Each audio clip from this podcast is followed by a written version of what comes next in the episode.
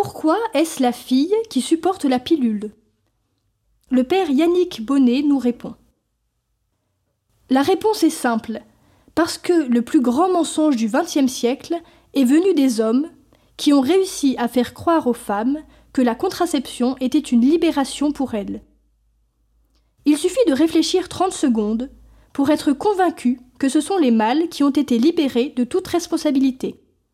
Ils peuvent coucher avec les filles tant qu'ils veulent, puisqu'elles ont à disposition pilules, pilules du lendemain, stérilés, IVG, ligature des trompes, etc.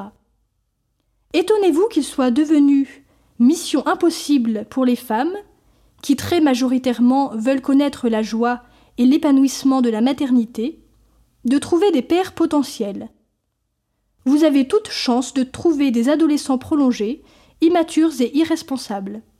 Habitués à la non-maîtrise de leur sexualité, ils y asservissent leur compagne, ce qui contraint celle-ci à la contraception pour ne pas courir le danger d'être largués, comme ils disent élégamment, si elles se refusent à eux.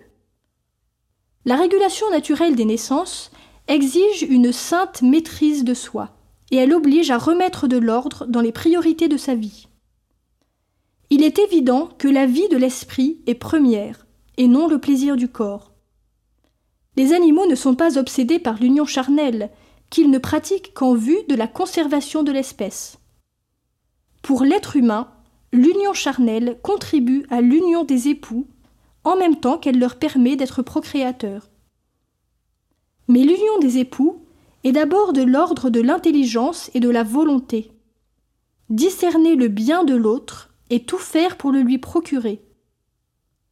Les sentiments expriment à leur niveau cet amour véritable ainsi que la tendresse charnelle.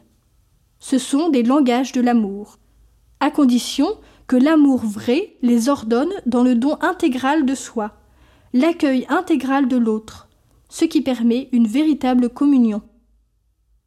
La contraception s'interpose entre les deux partenaires, c'est un tue l'amour.